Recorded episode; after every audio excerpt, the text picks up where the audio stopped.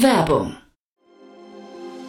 Sei dabei beim HTGF Family Day am 11. und 12. Juni in der Station Berlin. Für zwei Tage voller Inspiration und Business. Tauche ein in ein einzigartiges Netzwerkerlebnis mit bis zu 1500 Teilnehmenden. Erkunde das innovative Seed- und Later-Stage-Portfolio des Hightech Gründerfonds. Lass dich vom vielseitigen Programm inspirieren und knüpfe wertvolle Kontakte. Sichere dir jetzt dein Ticket. Mehr Informationen findest du unter www.family-day-htgf www.ftf.de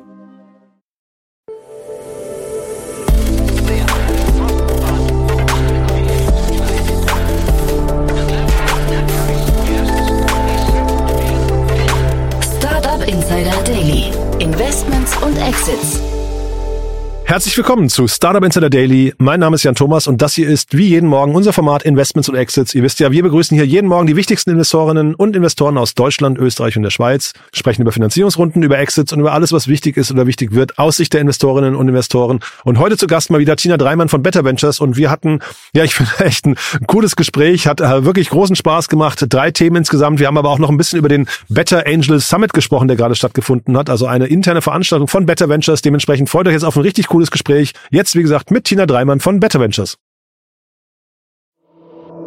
Startup Insider Daily.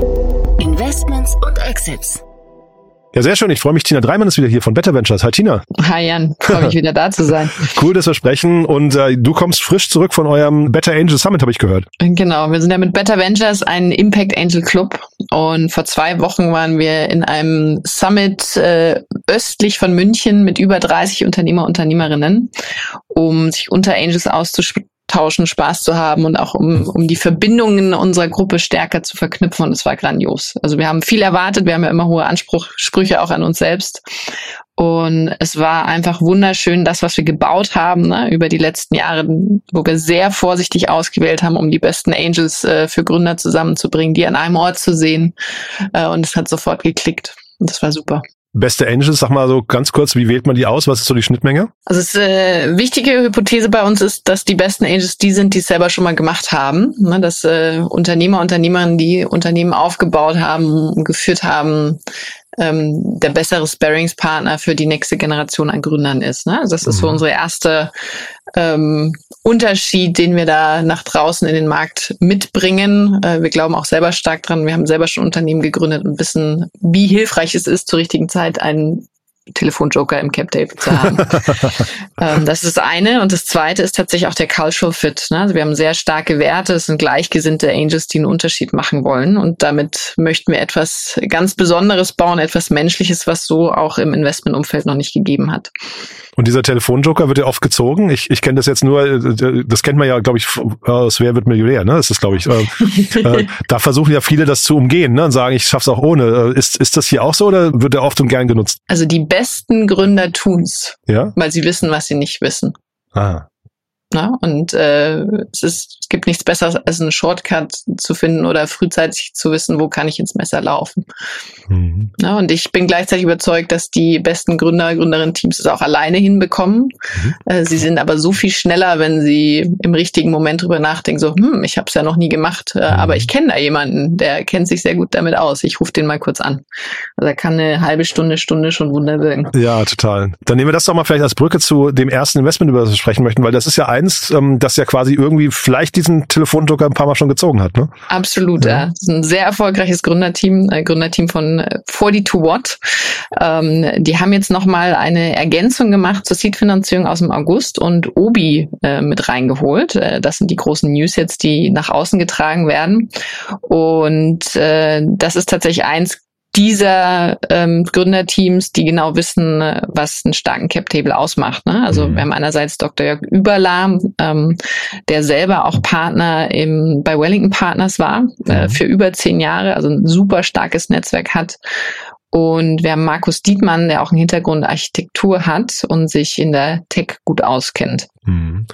Der Jörg Überler war hier schon zweimal zu Gast in diesem Jahr, weil äh, also es gab schon zwei Runden dieses Jahr, wo sie äh, drüber sprechen konnten und jetzt gibt's halt eben noch eine neue Runde, ne? Jetzt gibt's eine erweiterte Runde, genau. Und das, äh, das Gute ist, ne, die sind ähm, konstant im Firmenaufbau, sie wachsen extrem stark auf ähm, ARR und das ist natürlich die beste Chance, um sich die die Partner auch auszusuchen, die sie mit an Bord holen. Mhm. Möchtest du da internas ausplaudern? Wie ist der ARR gerade bei denen? Wie, wie, wie, wächst der? Du, da sprichst du mit Jörg. Not my story to, to tell. Aber was spannend ist, ne, ist ein D2C-Geschäftsmodell, ein digitales Geschäftsmodell. Ähm, und äh, nach außen tragen sie, sie haben schon über 1000 Energieberatungen durchgeführt mhm.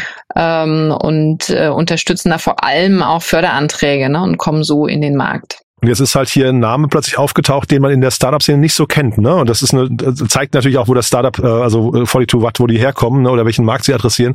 Aber Obi habe ich, glaube ich, in der Startup-Szene noch nie gehört. Ja, das Spannende für mich ist ja immer, wann holst du Partner auch aus dem Mittelstand rein oder Strategen, wie man sie so schön nennt. Mhm. Und es gibt äh, da durchaus natürlich auch War Stories, warum man es nicht tun sollte. Mhm.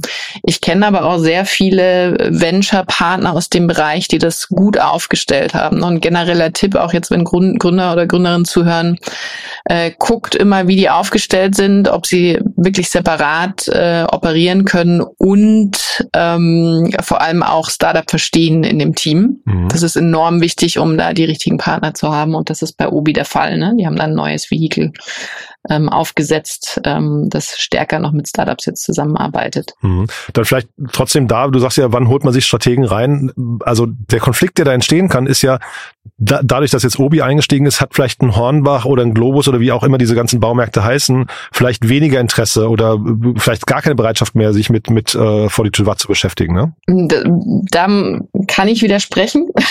okay. ähm, weil äh, es wirklich losgelöst ist als Vehikel. Ne? Also Aha. es geht ja darum, es, es investiert nicht Obi, sondern äh, der Venture-Bereich. Und wenn ein Startup stark ist, ist es attraktiv trotzdem auch für die Wettbewerber in Anführungsstrichen. Obi Squared, ne, heißen die. Ja, spannend. Ja. ja. Nee, ich, ich dachte, das ist so grundsätzlich dieser Konflikt, den man halt hat, ne, wenn man Strategen reinholt, dass man sich möglicherweise einen anderen äh, Mitbewerber oder so verbaut. Auch, genau. Ne? genau, ne? genau die, du musst halt immer die Frage stellen, was holst du dir da rein, welche mhm. Chancen, welchen mhm. Kundenzugang, welche Expertise ähm, und das abwägen.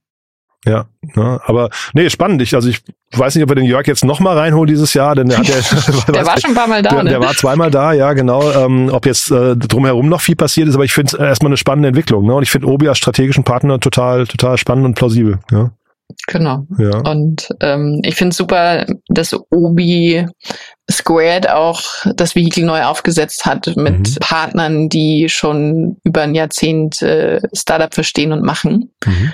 Und das ist definitiv der Unterschied versus äh, Jugend forscht in anderen Vehikeln, wo die denken, okay, wir machen jetzt mal Startup und äh, diktieren alles rein, wie es funktioniert. Das geht halt nicht. Was ich ja nie mag, ne, wenn dann steht die Höhe der Investition, darüber wurde Stillschweigen vereinbart. Äh, da möchtest du auch nichts zu sagen, ne? Wenn das so ist, nein. Ne? okay. Ne, dann würde ich sagen, gehen wir zum nächsten Thema, ne? Oder äh, haben wir hier was vergessen, noch was Wichtiges? Nö. Nee? Okay, dann äh, ja, jetzt bin ich sehr gespannt, weil das, also Resistomap, wenn ich es richtig ausspreche, spannendes Unternehmen, glaube ich, aber so, äh, da bin ich jetzt auf deine Erklärung gespannt. Genau, also kurz vorweg, Resistomap hat eine 2 Millionen Runde geraced, eine Seed-Runde mit äh, natürlich bekannten Einander Venture aus München, Impact Fonds, ähm, US-based Fonds und auch Zuschüssen interessanterweise vom finnischen, finnländischen Business R&D Fund. Ähm, das Team sitzt nämlich seit 2018 in Helsinki. Mhm. Und Sollen wir gleich weitermachen? Ja, ja, ja genau, genau. äh, weil du fragtest, ne, also gespannt, wie du das erklärst. Ähm, wir haben ein Problem, äh, gerade wenn im, im, Medikamentenbereich, wenn eine Resistenz entsteht, äh, zum Beispiel Antibiotikaresistenz, äh, wenn sich Bakterien anpassen und dadurch eine Resistenz gegen Medikamente entwickeln. Ähm, das ist tatsächlich ein Thema in der Behandlung von, von schweren Krankheiten, gerade auch in, Krank in Krankenhäusern weit verbreitet. Und und ähm, interessanterweise haben die, die Gründer von Resistomap eine Plattform für Biosicherheitsinformationen entwickelt, ähm, die tatsächlich auf diese komplexen und komplizierten Herausforderungen der antimikrobiellen Resistenz, also die AMR, in der Umwelt zugeschnitten sind. Das heißt, äh, du hast jetzt ein Frühwarnsystem, um tatsächlich die detaillierte genetische Ergebnisse ähm, äh, zu bekommen für Vorhersagemodelle, wo das entstehen kann, ne? dass du frühzeitig auch gegensteuern kannst ähm, mit Medikamenten oder eben in dem Fall keine Medikamente zu geben. Das wird in einem Kontext äh, von Corona natürlich auch immer relevanter. Mhm. Ähm, und mit potenziellen weiteren äh, Pandemien, die uns bevorstellen, mit Klimawandel, super spannendes Thema ähm, und hohe Relevanz in der Behandlung von, von Patienten. Finde ich super interessant. Ich, ich kannte das Thema halt gar nicht, ne? aber so eine Plattform, Bio, also Biosicherheit war ein Begriff, den kannte ich gar nicht, ne? aber so ein, mhm. so ein Frühwarnsystem, ich glaube, das macht total Sinn. Sie hatten geschrieben, äh, oder in dem Artikel, den ich da, dazu gelesen hatte, stand drin, dass sie irgendwie 10.000 Umweltproben aus 45 Ländern haben. Ne? Ich finde, das ist schon, also man sieht dann daran auch schon, wie weit die eigentlich sind, weil das kriegst du ja nicht mal eben so. Das ist ja das schon. Das ist wild, ja. ja. Oder? Also sie arbeiten auch schon seit 2018 und mhm. tatsächlich, um sich jetzt vorzustellen, wie funktioniert das und wie arbeite ich als Einzelperson äh, aus der Industrie damit, äh, da müssen wir tatsächlich dann die Experten reinholen. Aber was ich wahnsinnig schockierend fand, ist, dass äh, allein 2019 fast fünf Millionen Todesfälle aufgrund der AMR, also der antimikrobiellen Resistenz, entstanden sind und bis 2050 voraussichtlich weitere auf 10 Millionen pro Jahr ansteigen werden. Mhm. Bei solchen Themen, also ne, man, man hört jetzt gerade an den Todeszahlen, die sind ja dramatisch. Ne? Zeitgleich frage ich mich bei solchen Themen immer, wer ist denn hinterher derjenige, der sagt, das ist ein zwangsläufiger Case, wo wir rein investieren müssen? Also dass man, dass man da überhaupt Druck aufbaut, weißt du? Also weil ist das ein Problem hinterher von den Krankenhäusern und die werden zur Rechenschaft gezogen und haben deswegen Finanzierungsdruck? Ist es ein gesellschaftliches Thema oder wer, wer investiert jetzt hier? Ich, ich sehe vor allem Kostenproblem auf Kundenseite oder auf mhm. Krankenhausseite, ne? Also weil jeder Patient, der nicht behandelt weiter da liegt, mit Sterben äh, stoppen natürlich die Kosten, aber das ist ja eine Ver Verlängerung der Behandlungszeit, wenn du Resistenz wirst. Das heißt, es ist ein enormer Kostentreiber für unsere Gesundheitssysteme, den wir also entgegenwirken können. Das heißt, äh, die Zahlungsbereitschaft entsteht dann eher durch die eingesparten Ausgaben, die du hast. Ah ja, okay. Durch eine Ver Verbesserung der Medikation, so würde ich das sehen. Ne? Ja, also wenn das Problem so be bewusst ist bei den Krankenhäusern, ist das natürlich ein einfacher Case. Ne? Dann kann man ja sagen, hier fünf Millionen, also das ist eine, eine, eine sehr klare Zahl, äh, steigender, in Anführungszeichen, Markt, der auf zehn Millionen wächst und ich, hier hat man eine gute Antwort. Also das finde ich dann, das finde ich dann schon plausibel. Ich hatte jetzt eher die Sorge, das ist ein, ein Problem, dessen sich gar keiner richtig bewusst ist. Ja, ja was auch noch, doch, also Antibiotikaresistenz ist, würde ich sagen, äh, bekannt und mhm. äh, zweitens, potenziell zahlender Kunde kann auch in der Medikamententwicklung sein. Ne? Also wie mhm. schaffst du es, bessere Medikamente zu entwickeln, die mhm. eben nicht so schnell in diese Resistenzfälle fällt. Mhm.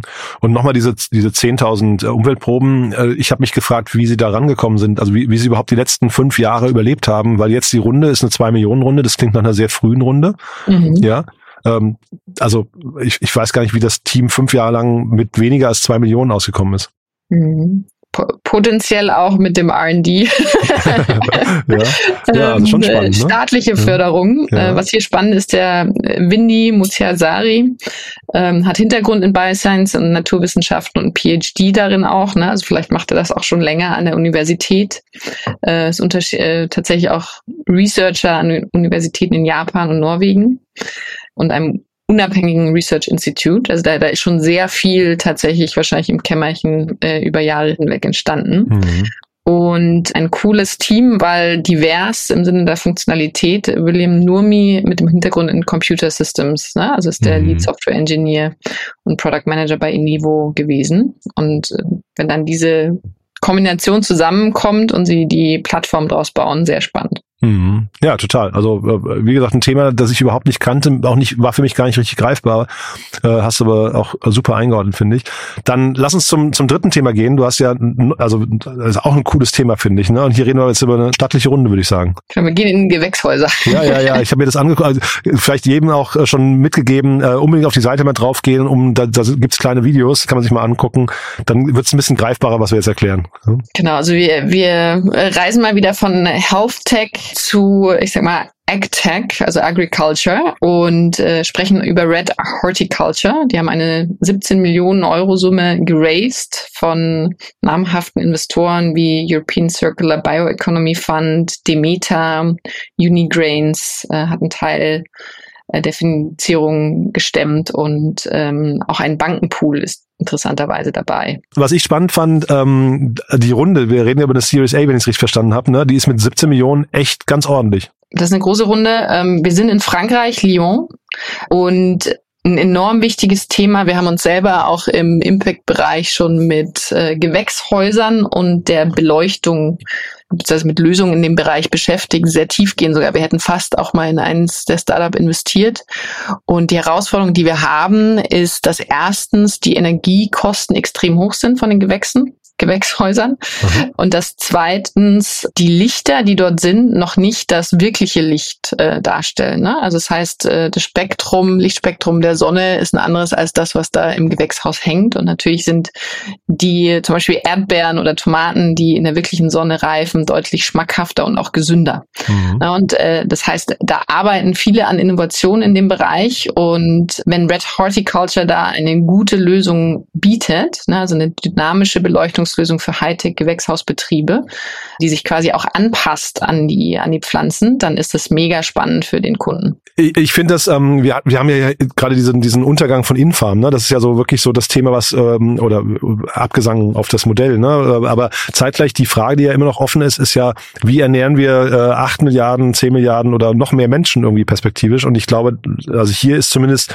sag mal, so ein Mini-Mosaikstein, der da eine Rolle spielen kann, ne? Ja, und äh, bloß weil gerade ein Vertical Farming Expert struggelt, wir haben schon seit Jahrzehnten Gewächshäuser ne? Mhm. und werden sie auch weiterhin haben in unterschiedlichsten Formen, Höhen und Formaten. Mhm. Äh, das heißt, da kommt unser Gemüse gerade her ne? und mhm. äh, unser Obst auch in vielen Fällen. Genau, ne, ich wollte damit nur sagen, es kann sein, dass dieses, ähm, man produziert beim äh, Handel oder direkt, direkt in der Stadt, dass das vielleicht nicht das Modell der Zukunft ist, aber genau. dass Gewächshäuser optimiert werden, das glaube ich halt eben auch, ja. Und das ist mehr als notwendig, ne? Aber jetzt zum Beispiel mhm. mit Red Horticulture kann der Energieverbrauch gesenkt werden und gleichzeitig die Erträge gesteigert werden. Und wir, wir brauchen für unsere wachsende Gesellschaft auf der Welt äh, gesunde Nahrungsmittel. Und ob die jetzt zentral produziert werden oder mit einem grünen Lieferwagen aus, äh, ich sag mal, Holland zu uns gebracht werden, ähm, das ist dann in der Nettobilanz, würde ich sagen, egal. Mhm. Hier hat auch Demeter investiert, auch nochmal ein spannender Name, ne? Ja, super spannend, ja. Definitiv ein passender Experte für Sie und äh, auch Förderprogramme waren mit dabei. Ne? Mhm. Also äh, interessante Zusammenstellung, sehr ja. bunt gemischt. Sehr bunt gemischt. Ich habe es nicht so als VC-Case verstanden, ne, ursprünglich. Also ich weiß, ähm, weil VC heißt für mich ja eigentlich immer, da muss es irgendwie auch eine Risikokomponente geben, die sehe ich hier offen gestanden gar nicht, weil das klingt für mich jetzt eher nach einer klassischen Produktentwicklung, die dann irgendwann einfach einen Markt findet. Ich weiß nicht, siehst du da ein Risikoteil? Also was, was könnte schiefgehen? Ich sehe immer Risiken. okay. Ich dachte, du siehst immer Chancen. Okay. Beides natürlich. Aber in dem Fall, ähm, du hast einen bestehenden Wettbewerb, kann das Team das wirklich an den Kunden verkaufen? Wie viel Umsatz machen sie bereits? Durch welche andere Lösungen können sie ersetzt werden? Also ich äh, sehe da durchaus noch äh, frühphasige Chancen und Risiken, ähm, die auch für den VC spannend sind. Und wenn die jetzt früh bei euch gepitcht hätten, was hättest du denen gesagt? Wir hätten es uns definitiv angeschaut, mhm. weil hoher Impact. Und wir ja. haben auch die Experten in unserem Angel-Kreis, ähm, die das beurteilen können. Dann nehmen wir das doch vielleicht nochmal zum Schluss als Brücke nochmal zu euch. Wer darf sich melden bei euch?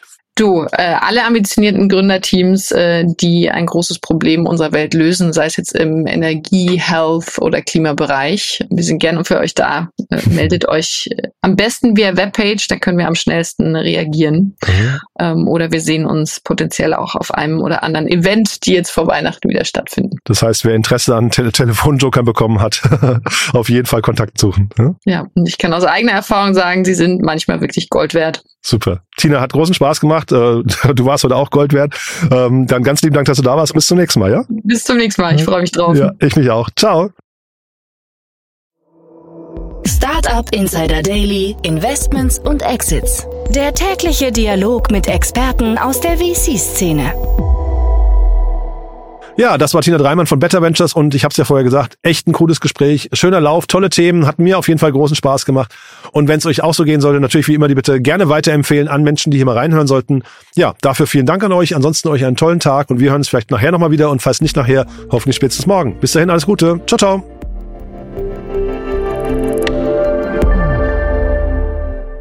Diese Sendung wurde präsentiert von Fincredible. Onboarding made easy mit Open Banking. Mehr Infos unter www.fincredible.io.